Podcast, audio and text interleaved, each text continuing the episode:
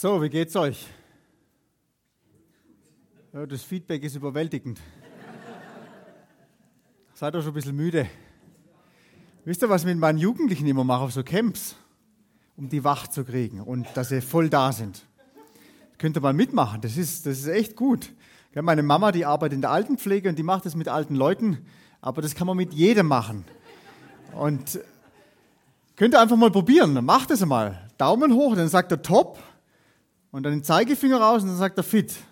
Also nicht beide auf einmal, sondern immer abwechselnd. Top, fit, top, fit, top, fit, top, fit. Ja, das ist noch ausbaufähig. Aber probieren wir es nochmal.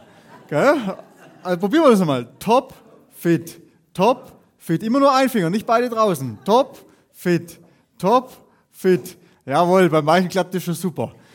Also jetzt machen wir, setzen wir doch mal noch eine Stufe drauf, gell, dass wir mal ein bisschen herausgefordert werden. Jetzt machen wir das mal mit zwei Händen. Okay?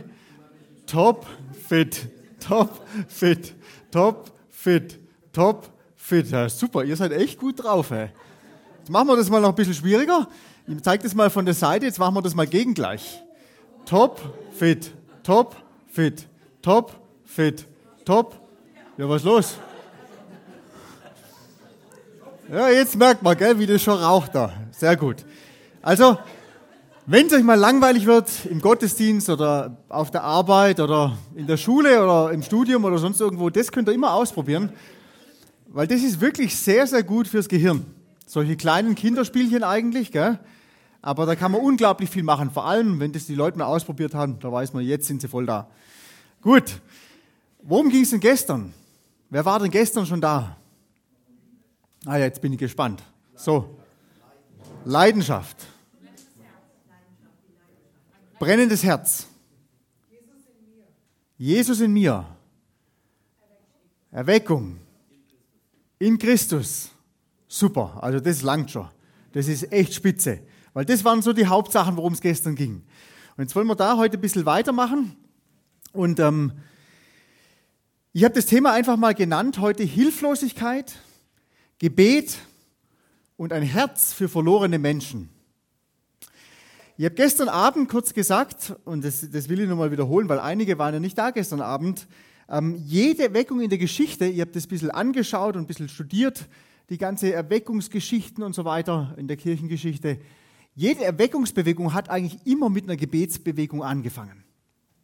Und ich kann mich noch daran erinnern, ich war erst vor einem guten halben Jahr bei euch ganz in der Nähe hier ähm, auf einer Evangelisation. Und es war eine Evangelisation von einer Gemeinde, die schon über zehn Jahre lang keine Evangelisation mehr gemacht hat. Und die haben mir dann eine E-Mail geschrieben, haben mich da angefragt, schon vor langer Zeit, und dann haben sie gefragt, ob, mir so, ob ich sowas machen könnte mit ihnen, weil die Jugendlichen wüssten gar nicht, was das ist, eine Evangelisation. Und dann habe ich gesagt, okay, das können wir machen. Und dann bin ich da hingekommen und dann waren das lauter gemeindeinterne Leute. Da ist kein einziger dabei gewesen, der nicht zur Gemeinde gehört hat. Und ich war damals sehr, sehr frustriert über die ganze Geschichte. Ich habe gedacht, was mache ich jetzt hier die ganze Woche? Das sind alles Gemeindeleute, die kennen Jesus. Und wenn sie Jesus nicht persönlich kennen, dann wollen sie es vielleicht gar nicht, aber gehören trotzdem irgendwie dazu. Da sind ja gar keine Menschen dabei, die nichts mit Jesus zu tun haben. Aber das Faszinierende war, ich hatte viel in der Woche davor für Erweckung gebetet. Und dann haben die Gemeindeleute gesagt, ja, sie beten auch für Erweckung. Und mein Denken bis dahin war wirklich, Erweckung ist, wenn Nichtchristen reinkommen in die Gemeinden und die lernen Jesus kennen und da geht dann die Post ab. Aber was ich in dieser Gemeinde, was mich da so fasziniert hat, in dieser, in dieser Gemeinde ist wie so eine kleine Erweckung entstanden. Da waren keine Nichtchristen dabei. Das waren alles Kinder Gottes. Aber die haben zum Beispiel angefangen, sich untereinander wieder zu versöhnen. Da gab es gewisse Dinge, die waren noch äh, so im Argen miteinander. Und das hat, da hat es irgendwie so richtig, da hat sich so richtig was getan. Die haben Dinge bereinigt in der Woche. Was daraus auch entstanden ist, ist so, so eine Gebetsgruppe. Die treffen sich, ich glaube, jeden zweiten Tag jetzt und beten dafür, dass Gott ihnen ein Herz schenkt für verlorene Menschen. Und das hat mich irgendwie fasziniert, weil das, was ich eigentlich erhofft oder erwartet hatte, dass Menschen, die Jesus nicht kennen, kommen und Jesus kennenlernen, das ist überhaupt nicht passiert in der Woche. Und auf der anderen Seite ist so unglaublich viel passiert. in dieser Gemeinde. Der Ronald Dunn, hat ihn jemand schon mal gehört, den Namen? Ein englischer Schriftsteller, hat sehr, sehr gute Bücher geschrieben und der hat ein Buch geschrieben über Gebet. Und aus diesem Buch habe ich ein Zitat rausgenommen, das hat mich persönlich sehr angesprochen. Der hat nämlich gesagt, Gebet ist ein Zeichen von Hilflosigkeit. Wann fangen Menschen an zu beten? Ja, dann, wenn sie hilflos sind. Sogar die Nichtchristen fangen da an zu beten. Und immer, wird, immer mehr wird mir im eigenen Leben bewusst, wie wenig mir bewusst ist, wie hilflos ich eigentlich bin in Bezug auf geistliche Dinge. Ich sage das nochmal, mir wird immer mehr bewusst, wie wenig mir bewusst ist, wie hilflos ich persönlich bin, wenn es um geistliche Dinge geht. Ich weiß nicht, ob ich das gestern schon gesagt habe, aber ich treffe immer wieder Christen, die sagen zu mir, ja, wir wissen gar nicht, für was wir so lange beten sollen, eine halbe Stunde oder Stunde oder sonst irgendwas. Aber wenn, wenn ein Mensch zu mir kommt und sagt, ich weiß nicht, warum, wie, wie, wie man überhaupt so lange beten kann, dann weiß ich eins. Gott hat diesen Menschen seine Hilflosigkeit in Bezug auf geistliche Dinge noch nicht offenbart. Ich selber war für viele Jahre so. Ich habe gedacht, ja, ich mache das schon. Man muss nur motiviert sein, man muss gut vorbereitet sein, man muss gut organisiert sein, perfektes Programm durchziehen, dann wird schon was passieren. Aber so ist es leider nicht in Bezug auf geistliche Dinge. Und je mehr Gott mir mein eigenes Unvermögen in Bezug auf geistliche Dinge vor Augen führt, desto mehr muss ich sagen, beten ist für mich keine Pflichterfüllung mehr. Sondern es ist was, wo ich weiß, ohne Gebet tut sich einfach überhaupt nichts. Und ich will mal ein paar Beispiele einfach nennen dafür, für die Notwendigkeit des Gebets in Bezug auf geistliche Dinge. Vielen Dank. Hätte ich gar nicht gebraucht, aber ist trotzdem nicht. Ähm, wir haben gestern geredet über Leidenschaft und ein brennendes Herz. Jetzt einfach mal die Frage an euch alle. Wir wissen alle, wir sollten ein brennendes Herz haben. Wir sollten nicht nur Christ sein und halt ist halt so, sondern besser wäre es, wenn wir da eine Leidenschaft hätten, eine Liebe zu Jesus, auch eine, eine Liebe, die das Herz ergreift und nicht nur den Verstand und die Kraft ergreift. Jetzt ist meine Frage an dich, wie machst du das, dass du so eine Leidenschaft hast? Super, das war schon die richtige Antwort. Aber ich glaube, oft, oft denken wir, wenn wir nur genug Bibel lesen, regelmäßig in Gottesdienst gehen, was weiß ich, was alles für Dinge machen, die lauter gute Dinge sind, ja, dann wird man schon diese Leidenschaft haben. Aber es gibt so viele Leute, die gehen jeden Sonntag in Gottesdienst. Die lesen jeden Tag ihre Bibel. Da sieht man nicht viel von Leidenschaft. Leidenschaft ist was, was Gott schenken kann. Und deswegen sage ich, Gebet ist ein Zeichen der Hilflosigkeit. Wenn mir erstmal bewusst ist, Leidenschaft kann ich nicht erzeugen in meinem Leben. Es muss Gott in meinem Leben ein Wunder tun. Dann fange ich an zu beten. Ein anderes Beispiel ist mal dieses Beispiel zu verstehen, dass Gott mich liebt. Das hört sich jetzt so an, ja, weiß ja eh schon jeder. Aber ich lese euch mal zwei Verse vor aus dem Epheser Kapitel 3, Verse 18 und 19. Ich habe das gestern schon gesagt, wenn ihr die Bibeln dabei habt oder, oder Smartphones, dann schlagt es ruhig mit auf und, und schaut da rein. Da steht tatsächlich alles da drin.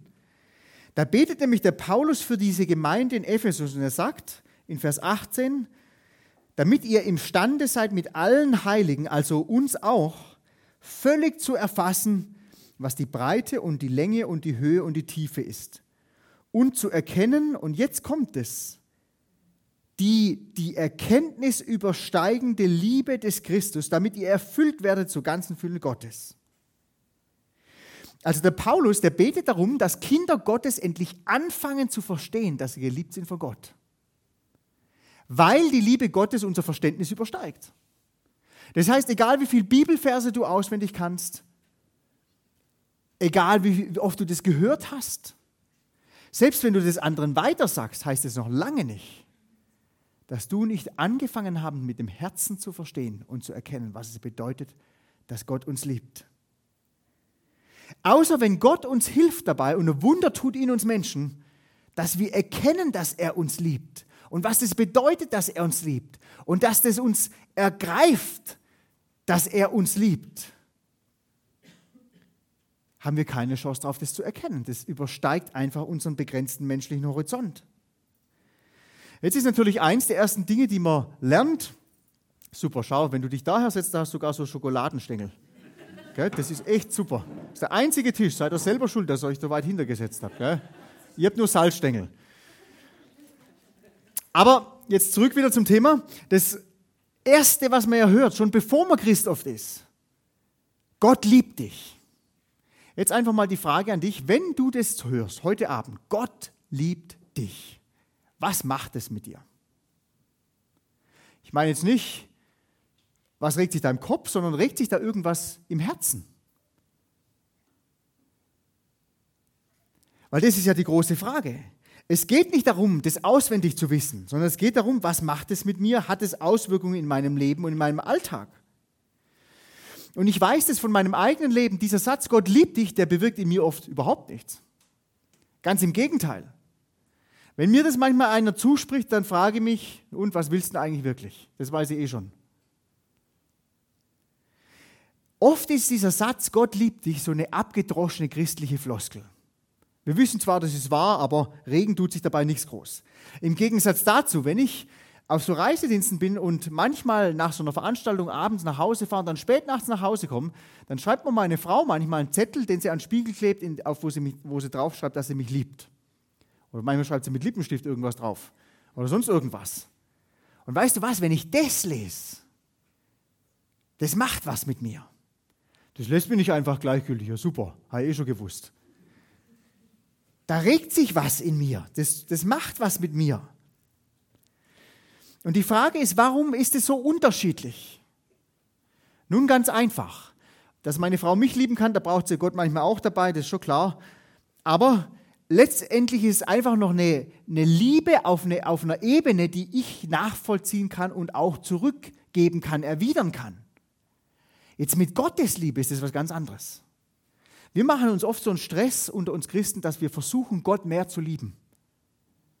Weißt du was, du kannst Gott nur lieben in dem Ausmaß, in dem du angefangen hast, mit dem Herzen zu verstehen, dass er dich liebt. Brauchen wir uns gar keinen Stress machen. Wenn wir das nicht angefangen haben zu verstehen mit dem Herzen, werden wir Gott nie lieben können. Es geht gar nicht. Und das Phänomenale anhand dieser Verse ist, was passiert denn mit dem Menschen, der anfängt zu verstehen mit dem Herzen, dass er geliebt ist von Gott? Da steht es so schön drin in Vers 19b, lest es nochmal vor, Epheser 3, Vers 19b, damit ihr erfüllt werdet zur ganzen Fülle Gottes. Das ist ein Mensch, der auf einmal diese Fülle, von der Gott die ganze Zeit spricht und die er uns verspricht, zum Beispiel Johannes 10, Vers 10, die der auf einmal erlebt im Alltag. Das ist nicht nur, man weiß Bescheid drüber, sondern auf einmal ist es Realität. Und wenn ein Mensch erfüllt ist, das ist das Interessante, wenn ein Mensch wirklich beschenkt ist im Überfluss, das ist erfüllt sein, dann kann er gar nicht anders, wie anderen was weiterzugeben. Das sieht man immer wieder überall in der Bibel. Ein so ein ganz bekannter Vers steht zum Beispiel im 2. Korinther Kapitel 5, Vers 14. Den lese ich euch mal vor. Da schreibt nämlich der Apostel Paulus über sein eigenes Leben, 2. Korinther 5, Vers 14. Die Überschrift in meiner Bibelübersetzung heißt Eifer des Apostels in der Verkündigung des Evangeliums. Und dann sagt er in Vers 14, denn die Liebe Christi drängt uns. Und dann redet er weiter. Zu was auch immer. Aber das ist das, wenn, wenn ein Mensch anfängt, die Liebe Gottes mit dem Herzen zu verstehen, dann hat es Auswirkungen. Da kannst nicht einfach nur gleichgültig sitzen bleiben. Das geht nicht. Wenn es darum geht, Gottes Liebe mit dem Herzen zu verstehen, kann ich nur eins machen. Ich kann bitten darum, dass Gott mir hilft, es zu verstehen. Sonst werde ich es nie verstehen. Eine weitere Bibelstelle, die uns einfach vor Augen führen soll, wie, wie angewiesen wir sind auf Gott und wie notwendig einfach das Gebet ist, ist ein Vers aus Matthäus Kapitel 9, Vers 36. Das ist ein Vers, den zitiere ich ganz arg oft, weil es ein Vers ist, der mich immer wieder neu, ganz persönlich so tief anspricht im Herzen. Da steht nämlich drin, als er, da geht es um Jesus, die Volksmengen sah, wurde er innerlich bewegt über sie, weil sie erschöpft und verschmachtet waren wie Schafe, die keinen Hirten haben. Und dieses, dieser Ausdruck hier innerlich bewegt oder im Luther, der schreibt, es jammerte ihn, der kommt nicht arg oft in der Bibel vor. Und der kommt immer nur vor in Bezug auf Jesus, außer ein einziges Mal. Und dieses Wort, das da steht vom Urtext her, vom Griechischen her, das Wort heißt Splanchnitzomai. Habt ihr das schon mal gehört? Noch nie. Ist ein Arzt unter euch? Niemand. Ja, dann kann ich euch ja alles Mögliche erzählen jetzt. Okay, aber ihr könnt es ja googeln, ist mir schon klar. Also die sogenannten Splanchna-Nerven, die gibt es tatsächlich und das sind die extrem sensiblen Nerven um die männlichen Hoden herum.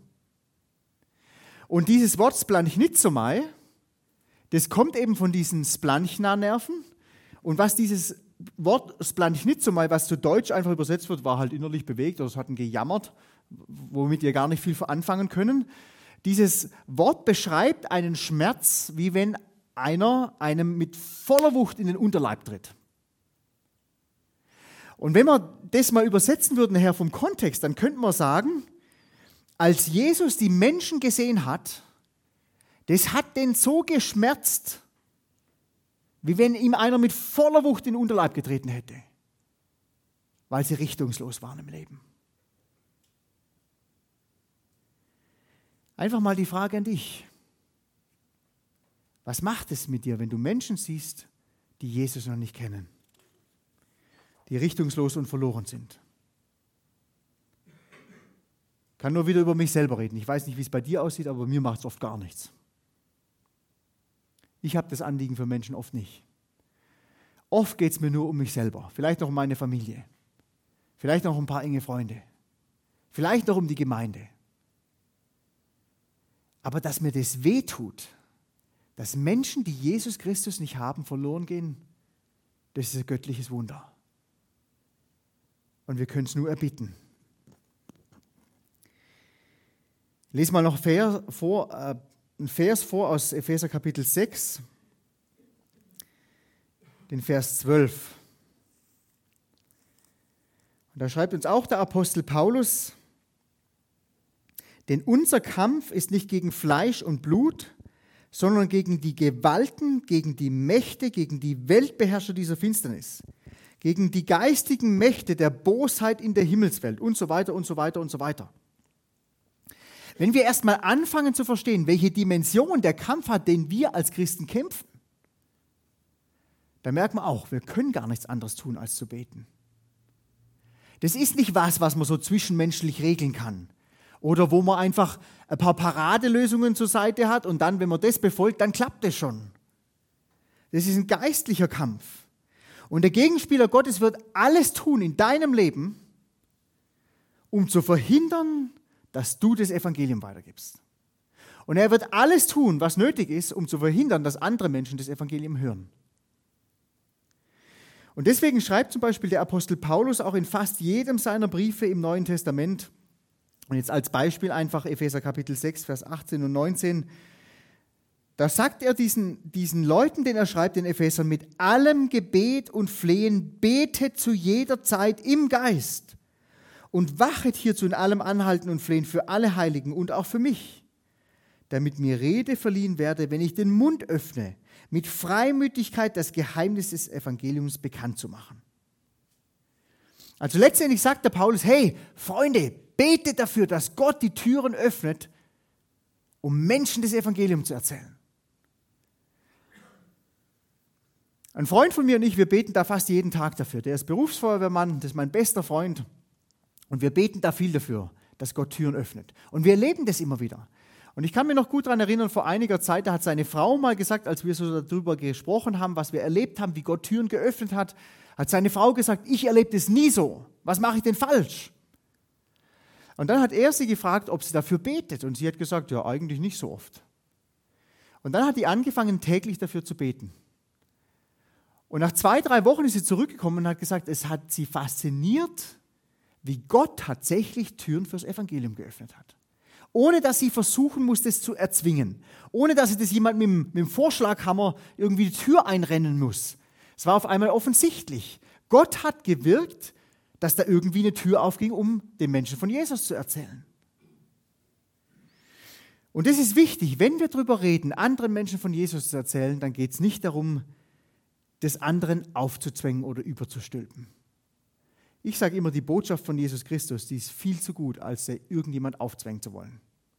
Wenn das jemand nicht will, dann soll er es lassen. Aber dann verpasst er das Beste. Sowohl hier und jetzt auf der Erde, als vor allem auch in der Ewigkeit. Aber das Evangelium weiterzugeben, ist ein Kampf. Und wenn Gott keine Türen öffnet, dann können wir uns kaputt machen. Und es wird sich nicht viel regen.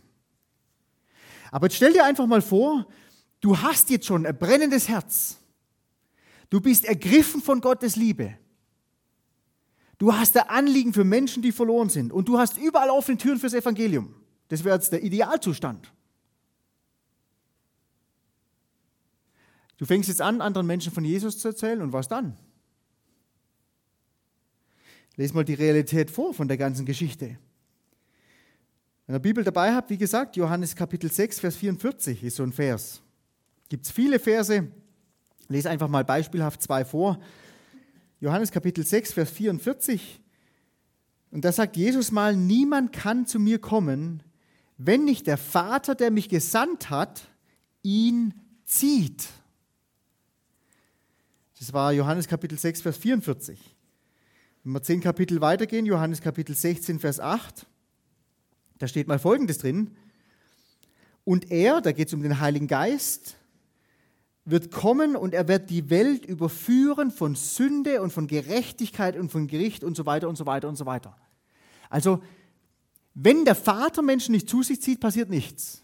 Wenn der Heilige Geist Menschen nicht überführt, passiert nichts. Und ich hatte da vor ziemlich genau einem Jahr, das war im Frühjahr 2017, letztes Jahr, da hatte ich ein Erlebnis, das hat, mir, das hat mir wirklich die Augen geöffnet. Da waren zwei Evangelisationen direkt hintereinander. Das eine war von Jesus Haus und das andere war von, von irgendeiner ähm, Gemeinde auf der Schwäbischen Alb. Und in diesem Ort, wo Jesus Haus war, da habe ich, da habe ich gepredigt und wir haben gebetet zusammen und da sind unglaublich viele Jugendliche zum Glauben gekommen. Und dann eine Woche später war er eben bei dieser anderen Veranstaltung. Das war ein Hammer, Hammer-Event. Wirklich Leute, die Jesus lieben, die das ernst gemeint haben, die das beste Menschenmögliche gemacht haben, um das so attraktiv wie möglich für andere Menschen zu gestalten. Ihr habt genau die gleichen Predigten gehalten. Ihr habt wirklich, Gott hat mal Herz und ein Anliegen geschenkt für die Jugendlichen, die da waren. Da ist fast gar nichts passiert. Und ich habe mich gefragt, wie kann das sein? Einmal so und einmal genau das Gegenteil. Aber immer mehr wird mir bewusst, jegliche Art von Jesus weitergeben, Evangelisation, Erweckung, beginnt immer auf den Knien, in der Gegenwart Gottes, die mir das Verständnis dafür öffnet, wer Gott ist und wer ich bin als Mensch. Gebet ist nicht der verzweifelte Versuch von uns Menschen, Gott dorthin zu manipulieren, wo wir ihn gerne hätten. Manchmal scheint er darauf einzugehen, manchmal funktioniert es. Aber eigentlich geht es darum gar nicht im Gebet, sondern Gebet ist eigentlich das, das demütige Verweilen in der Gegenwart Gottes, die unser ganzes Leben verändert. Gebet ist ein Ausdruck von meiner Hilflosigkeit in Bezug auf alle geistlichen Dinge, die es hier gibt auf der Erde. Und letztendlich ist Gebet einfach ausgelebter Glaube, zu sagen, Herr Jesus, ich kann es nicht bewirken in anderen Menschen, aber du kannst's. Dann tu's doch. Und ich finde es faszinierend in der Bibel, wenn du die Stellen studierst, was passiert ist mit Menschen, die in der Gegenwart Gottes waren. Das haben die selber zum Teil gar nicht gemerkt. Ich lese mal zwei der bekanntesten Bibelstellen vor. Eine Bibelstelle aus dem 2. Mose 34, 2. Mose Kapitel 34, wo Mose auf dem Berg oben war. Und dann können wir lesen 2. Mose 34 und Vers 29 und Vers 30. Da steht, es geschah aber, als Mose vom Berg Sinai herabstieg und die beiden Tafeln des Zeugnisses waren in der Hand von Mose, als er vom Berg herabstieg, da wusste Mose nicht, dass die Haut seines Gesichts strahlend geworden war als er mit ihm geredet hatte. Und Aaron und alle Söhne Israel sahen Mose an und siehe, die Haut seines Gesichts strahlte und sie fürchten sich, zu ihm heranzutreten. Also dem Mose war das gar nicht bewusst, aber als er da in der Gegenwart Gottes war, und es war lange, lange Zeit, da ist was passiert mit ihm. Und keiner konnte es einordnen. So ganz bekanntes Beispiel ist auch die Verklärung von Jesus. Ähm, Lukas Kapitel 9 steht es. Lese mal vor. In Lukas Kapitel 9, Vers 28 und 29, da können wir Folgendes lesen. Und es geschah aber etwa acht Tage nach diesen Worten, dass er Petrus, Johannes und Jakobus mitnahm, auf den Berg zu steigen, um zu beten. Und als er betete, veränderte sich das Aussehen seines Angesichts und sein Gewand wurde weiß und strahlend. Und da geht es noch so ein bisschen weiter. Beten ganz allein in der Gegenwart Gottes sein und erwarten, dass er was macht in meinem Leben. Das ist auf der einen Seite vielleicht das Faszinierendste und das Gewaltigste und das Schönste, das Erfüllendste und das Wunderbarste, was es überhaupt gibt. Und gleichzeitig kann es das Frustrierendste, das Schwerste und das Unangenehmste sein. Es ist der größte Kampf, in dem alle Kämpfe gefochten und alle Siege errungen werden. Gebet. Ein guter Freund von mir, der sagt immer, du kannst nur so viel Territorium einnehmen, wie du im Gebet bereits erkämpft hast.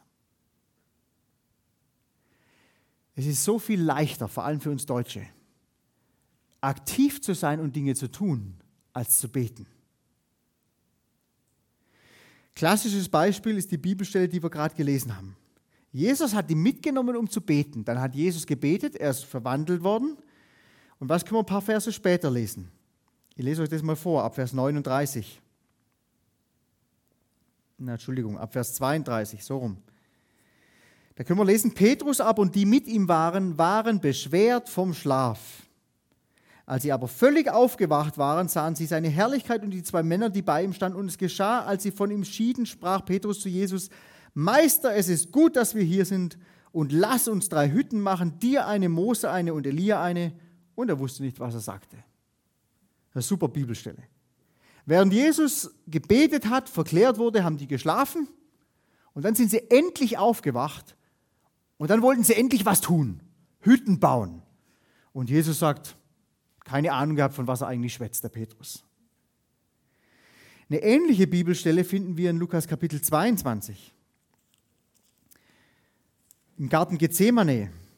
Ich werde es jetzt nicht alles vorlesen, einfach aus Zeitgründen. Aber in Vers 39, Lukas 22, Vers 39 bis 46, da können wir das lesen, dass Jesus immer wieder zu seinen Jüngern gesagt hat, hey, wacht und betet mit mir. Und die sind immer wieder eingeschlafen. Und dann können wir lesen ab Vers 47, während er noch redete, siehe, da kam eine Volksmenge und der, welcher Judas hieß, einer von den Zwölfen, ging vor ihnen her, nahte sich Jesus, um ihn zu küssen. Jesus aber sprach, Judas, überlieferst du den Sohn des Menschen mit einem Kuss. Als aber die, welche um ihn waren, das sahen, was geschehen würde, sprachen sie, Herr, sollen wir mit dem Schwert reinschlagen? Während Jesus den, den härtesten, schwierigsten Kampf seines Lebens gefochten hat, haben sie alle gepennt. Und kaum ging es ums Kämpfen, um was tun, da waren sie alle wieder dabei. Sollen wir sie verhauen? Weißt du, wenn du dich danach sehnst, Jesus nachzufolgen und in Gottes Gegenwart zu leben, seine Fülle zu erleben, ihn zu erkennen, von ihm gebraucht zu werden zu seiner Ehre, Menschen das Evangelium weiterzugeben. Wenn du dich nach Erweckung sehnst, dann sagt uns Gott ganz einfach, bittet und es wird euch gegeben. Im Jakobusbrief steht sogar drin, ihr habt nichts, weil ihr übel bittet oder falsch bittet. Wir legen so oft die Prioritäten falsch im Gebet. Und das Interessante ist ja, selbst die Sehnsucht nach all diesen Dingen können wir selber in uns auch nicht schaffen. Selbst dafür müssen wir beten. Dass wir erstmal Anliegen bekommen für Evangelisation. Dass wir erstmal Sehnsucht bekommen, in die Gegenwart Gottes zu kommen. Und damit fängt Beten eigentlich an, einfach mal ehrlich zu werden vor Gott und zu sagen, himmlischer Vater, eigentlich habe ich gar keinen Bock. Eigentlich würde ich mir viel lieber vom Fernseher setzen. Schenk du mir doch eine Sehnsucht nach Gemeinschaft mit dir. Und weißt du, Gott liebt es, seine Kinder zu beschenken. Ich will euch einfach mal ein paar Zitate vorlesen von, von alten Predigern. Meisten von denen sind schon verstorben. Der Leonard Ravenhill, der hat mal gesagt über Gebet, also ist alles in Bezug aufs Gebet. Die Kanzel kann ein Schaufenster sein, in dem wir unsere Talente ausstellen. Im stillen Kämmerlein findet jede Selbstdarstellung ein Ende. Der Oswald Sanders hat mal gesagt, wer einen anderen demütigen will, sollte ihn einfach mal nach seinem Gebetslegen fragen. Das könnt ihr mal machen heute Abend. Fragt mal euer Nebensitzer, hey, wie sieht es denn aus? Ganz effektiv, wie viele Sekunden, Minuten, Stunden betest du denn am Tag? Und dann lasst aber auch zu, dass euer Nebensitzer euch fragt. Der Martin Lloyd Jones auch ein ganz bekannter, der hat mal in Bezug auf diese Frage, wie wichtig Gebet ist, gesagt, dieser Frage nähere ich mich mit großer Scheu und einem Empfinden von völliger Unwürdigkeit. Ich vermute, dass wir alle in diesem Punkt mehr versagen als irgendwo anders. Und dann sagt er, kein Mensch ist größer als sein Gebetsleben. Daran misst Gott Größe. Martin Luther, das ist ja ganz bekannt, der hat zum Beispiel gesagt, Arbeit, Arbeit, Arbeit von früh bis spät. Und in der Tat, ich habe so viel zu tun, dass ich die ersten drei Stunden im Gebet verbringen werde. Der A.W. Tozer hatte mal was geschrieben, das hat mich persönlich sehr angesprochen. Der hat gesagt, sieh zu, dass du mehr betest, als du predigst. Verbringe mehr Zeit mit Gott im Verborgenen als mit Menschen in der Öffentlichkeit. Halte dein Herz für den Geist Gottes offen, dass er dich beeinflussen kann. Pflege mehr Bekanntschaft mit den Menschen als Freundschaft mit den Menschen äh, Entschuldigung, Bekanntschaft mit Gott als Freundschaft mit den Menschen, so rum. Und dann sagt er, dann wirst du immer genügend Brot für die Hungrigen haben. Watchman Nee hat zum Beispiel mal geschrieben, das kränkliche Christenleben, welches heute unter Gotteskindern vorherrscht, ist weniger auf schwerwiegende Probleme zurückzuführen, als auf die Tatsache, dass morgens zu spät aufgestanden wird. Und dann sagt er, das ist einfach ein Zitat von ihm, ich kenne niemanden, der dem Herrn nahe ist, der spät aufsteht. Kannst machen damit, was du willst, hat er gesagt. Auf die Frage eines Journalisten hat der Dwight L. Moody mal gesagt, wie ich meinen Tag verbringe. Jeden Morgen bete ich zwei Stunden zu Gott, dass er Seelen erretten möge. Und den Rest des Tages helfe ich Gott dabei, mein Gebet zu erhören. Ich will einfach mal ehrlich sein zu euch, wie es in meinem Leben so aussieht in Bezug auf Gebet. Ich bin im Mai 1999 ähm, Jesus kennengelernt und dann habe ich gewusst, okay, jetzt bin ich Kind Gottes, bin dann auch in eine Gemeinde gegangen und habe gewusst, okay, als Kind Gottes, das gehört halt dazu, beten. Als Christ sollte man auch beten, zumindest vom Essen. Und das habe ich dann gemacht, aber Gebet fand ich immer totlangweilig. Konnte überhaupt nichts damit anfangen. Dann bin ich als freiwilliger Helfer für ein Vierteljahr lang an den Tauernhof gegangen in Österreich. Und in dieser Zeit, ähm, da haben wir das Bein gebrochen. Es war das erste Mal in meinem Leben, dass ich nichts mehr trainieren konnte. Es war eine furchtbar schwere Zeit für mich in meinem Leben. Aber weil es mir eben so langweilig war, ähm, habe ich damals mit meiner Ansicht nach einem extrem Verrückten viel Zeit verbracht. Der hat mir nämlich immer erzählt, bevor ich da das Bein gebrochen hatte, ja, er steht morgens auf und er verbringt einfach Zeit mit Jesus, so zwei, drei Stunden vom Frühstück. Und da habe ich gedacht, ja, man kann es ja auch übertreiben. Aber als ich das Bein gebrochen hatte, war es mir eben so langweilig. Da habe ich gedacht, ja gut, es sei eh nichts Besseres zu tun. Jetzt, jetzt gucke ich halt mal, was er da so macht. Und mich hat es total fasziniert, wie der Zeit verbracht hat mit Jesus. Das war das erste Mal in meinem Leben, dass ich einen Menschen getroffen habe, der gesagt hat, er ist Christ, wo ich gemerkt habe, der macht es einfach gern. Der liebt es, mit Jesus Zeit zu verbringen. Der macht es nicht, weil es halt dazugehört oder weil man es tun sollte als Christ. Der hat dann einfach so Bibel gelesen und dann hat er mit Gott nebenher drüber geredet und hat gesagt, ja Jesus, das versteht überhaupt nicht, was da drin steht. Jetzt werde ich es einfach so oft lesen, bis du mir irgendwas da erklärst. Und dann hat er es zehnmal durchgelesen und dann hat er zwischendurch mal einen Tee gemacht und dann hat der hat auch Rückenprobleme gehabt, so wie ich. Und ähm, dann hat er mal Rückenübungen zwischendurch gemacht, hat die ganze Zeit nebenher mit Gott geredet. Und ich habe gemerkt, für den ist das das Normalste von der Welt, einfach so in Verbindung zu sein mit Jesus. Und diese Zeit, das waren nur drei Monate, aber die haben mich sehr geprägt. Und als ich dann nach Hause gekommen bin von dieser Zeit, da habe ich das einfach weiter praktiziert habe wirklich jeden Tag so ein bis zwei Stunden Zeit mit Jesus verbracht. Und ich habe das total genossen. Dann habe ich geheiratet. Da hat es immer noch hingehauen, weil meine Frau ist Langschläferin, ich bin Frühaufsteher. Nachher immer meine Ruhe gehabt morgens. Und dann kam das erste Kind. Und dann hat sich schon vieles verändert. Aber irgendwie hat es noch ganz gut hingekriegt. Dann kam das zweite Kind, das war unsere Tochter, ein Schreikind, sechs Monate lang nur gebrüllt, wie am Spieß.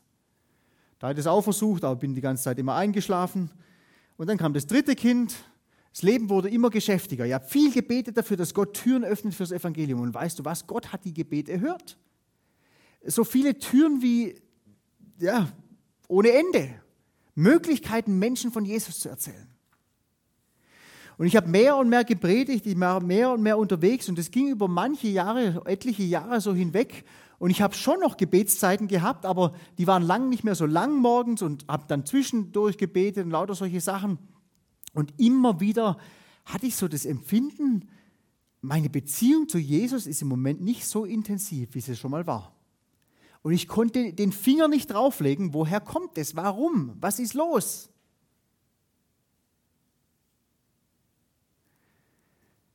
Und dann ist 2013 meine Oma gestorben. Meine Oma war ein altes, schwaches Mütterchen. Aus menschlicher Sicht völlig unbrauchbar. Und die hat auch nie viel geredet, die war auch Christ. Und ich habe schon gewusst, das ist so Beterin, die hat sich ständig mit irgendwelchen Leuten getroffen zum Beten. Und immer wenn ich sie besucht habe, haben wir auch gebetet. Und dann ist die gestorben und bei ihrer Beerdigung haben damals die unterschiedlichsten Menschen so kurze Lebenszeugnisse erzählt über meine Oma. Und dann kam da zum Beispiel raus, dass die Bürgermeisterin aufgestanden ist und gesagt hat, ja, meine Oma, die ist immer mindestens einmal im Monat zu ihr gekommen und mit der war sie dann schon per Du, weil meine Oma einfach hingegangen ist und gefragt hat, Sie haben so verantwortungsvolle Aufgabe, was kann ich denn für Sie beten? Und dann hat die immer gebetet mit meiner Oma. Dann kam der Pfarrer und der gesagt, oft wusste ich nicht, was ich dann predigen soll sonntags und Montag, äh, Samstagmorgens bin ich da gesessen und wenn dann einfach keine Gedanken gekommen sind, haben wir eigentlich gar keine Gedanken mehr gemacht, weil immer um halb zehn morgens, Samstagmorgens, kam meine Oma vorbei und hat gefragt, ja, für was denn beten soll.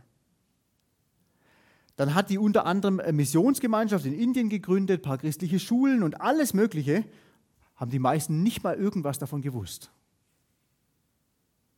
Sie war einfach eine Beterin. Und ich habe gemerkt, hey, genau das ist es, was in meinem Leben im Moment total fehlt. Und dann habe ich wieder angefangen, mehr zu beten. Und ich kann dir sagen, es ist in meinem Leben immer wieder Höhen und Tiefen. Immer wieder falle ich auf die Schnauze und merke, ah, habe schon wieder andere Dinge davor genommen und so weiter. Aber seit zwei Jahren mache ich das ganz bewusst, vor allem dann, wenn ich weiß, heute habe ich so viel zu tun, das schaffe ich sowieso nicht. Jetzt bete ich erstmal eine halbe Stunde. Und was mich so fasziniert, ist immer wieder neu diese Entdeckung, die Zeit ist nicht verloren. Meistens bin ich überrascht davon, wie viel sich dann doch schaffen lässt, obwohl ich eigentlich weniger Zeit hatte, wie wenn ich gleich angefangen habe. Aber ich merke auch, eigentlich widerstrebt mir das total. Ich bin so ein Typ, ja, geh mal ran, gleich mal was tun. Aber darum geht es gar nicht bei Gott. Und deswegen habe ich für mich persönlich die Entscheidung getroffen, das ist einfach nur eine persönliche Sache, ich will mehr beten, als ich predige. Und das ist eine ganz schöne Herausforderung. Meistens mache ich das, nicht immer. Und vieles hat sich seitdem verändert in meinem Leben, seitdem ich das umsetze mit allen Höhen und Tiefen. Aber das eine, was zum Beispiel das verändert hat, ist, dass die Gemeinschaft mit Jesus besser ist als alles andere. Und wenn ich das nicht habe, wenn ich da nicht an die Quelle direkt komme und einfach darin aufblühe, wer Jesus ist für mich und wer er für mich sein will, da habe ich überhaupt kein Herz für Menschen, keine Liebe für Menschen. Da ich vielleicht verkopftes theologisches Wissen, aber das ist auch schon alles. Ich habe viel angefangen dafür zu beten, dass er mir hilft, anzufangen zu verstehen, dass er mich liebt. Und es ist auch nicht, dass ich den ganzen Tag nur rumspringe und tanze, weil ich das innerlich so weiß und erfahre und erlebe und spüre und was weiß ich alles, was alles. Und trotzdem ist es so, dass es immer wieder Momente gibt, wo ich wirklich, da könnte ich da können die tanzen oder springen, weil mir das so ergreift, dass, dass Gott mich liebt. Und dass es nichts gibt, was ich tun könnte, dass er mich mehr liebt und dass es nichts gibt, was ich tun könnte, dass er mich weniger liebt. Er liebt mich einfach, weil er die Liebe ist. Ich habe mittlerweile auch kein Problem mehr damit, vor anderen Menschen und vor Gott einzugestehen, dass ich geistlich nichts zu geben habe. Das ist total befreiend. Wenn Gott was machen will, dann kann er es machen. Wenn nicht, dann kann ich eh nichts dagegen ändern. Aber ich kann zu ihm kommen und ich kann bitten darum, dass er Wunder tut im Leben von mir und von Menschen. Jemand hat es mal so treffend gesagt, beten lernt man beim Beten.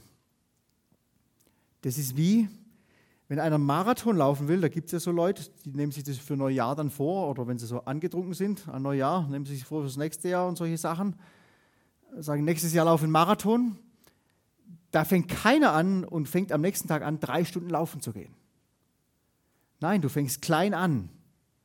Und du baust langsam auf. Und wenn du das nicht tust, dann läufst einmal drei Stunden, vielleicht ziehst du es eine Woche durch und dann ist wieder vorbei mit dem Training. Ganz sicher. Und genau das Gleiche ist mit dem Gebet auch. Es ist wie ein Muskel. Ein Muskel, der aufgebaut und trainiert werden muss. Und weißt du, Ziel von dem Abend soll es jetzt nicht sein, dass du mit einem schlechten Gewissen und unrealistischem Übereifer nach Hause gehst und irgendwelche impulsiven Entscheidungen triffst, wie viele Stunden du jetzt beten willst am Tag. Das wird dich wahrscheinlich nirgendwo hinführen. Höchstens in die Frustration. Aber Ziel von diesem Abend ist hoffentlich diese Erkenntnis. Gebet ist ein Ausdruck von Hilflosigkeit und es ist durch nichts zu ersetzen. Nur er allein kann mir brennendes Herz schenken. Nur er allein kann mich mit dem Herzen verstehen lassen, was es bedeutet, dass er mich liebt. Nur er allein kann mir Anliegen schenken für Menschen, die verloren sind.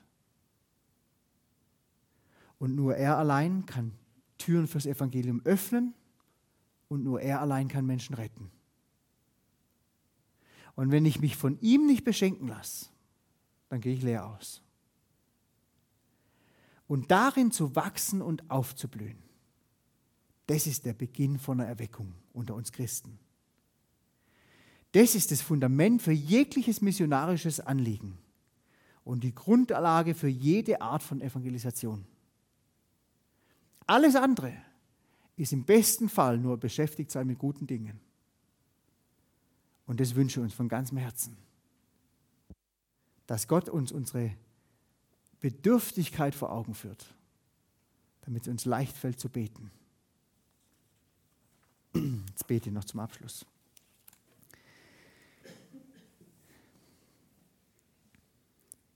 Himmlischer Vater, wir sind einfach so eine Machergesellschaft in, in Deutschland und es hat so viele gute, tolle Vorteile, wenn man es mit anderen Ländern vergleicht. Es hat uns vorwärts gebracht wirtschaftlich. Die Industrie boomt, die Autos laufen, wir haben schöne Straßen, schöne Städte, Herr. Nur haben wir oft das Problem, dass wir genau dieses Denken in die Beziehung zu dir mit reinnehmen und genauso leben, als ob es darum gehen würde, dass wir irgendwas tun.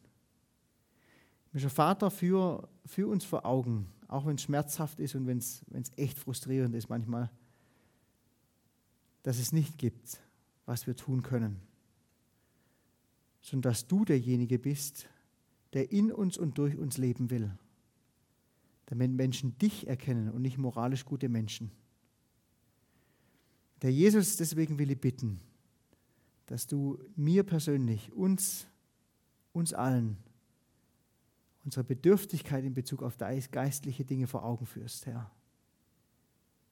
Damit wir immer mehr zu Menschen werden, Herr, die die Gemeinschaft mit dir suchen, um dich anzubeten und anzuflehen, Herr, dass du die Pforten des Himmels öffnest und dass Menschen deine Herrlichkeit erkennen können. Heiliger Vater, wir beten dich an und wir loben dich und wir preisen dich. Im Namen deines Sohnes Jesus Christus. Amen.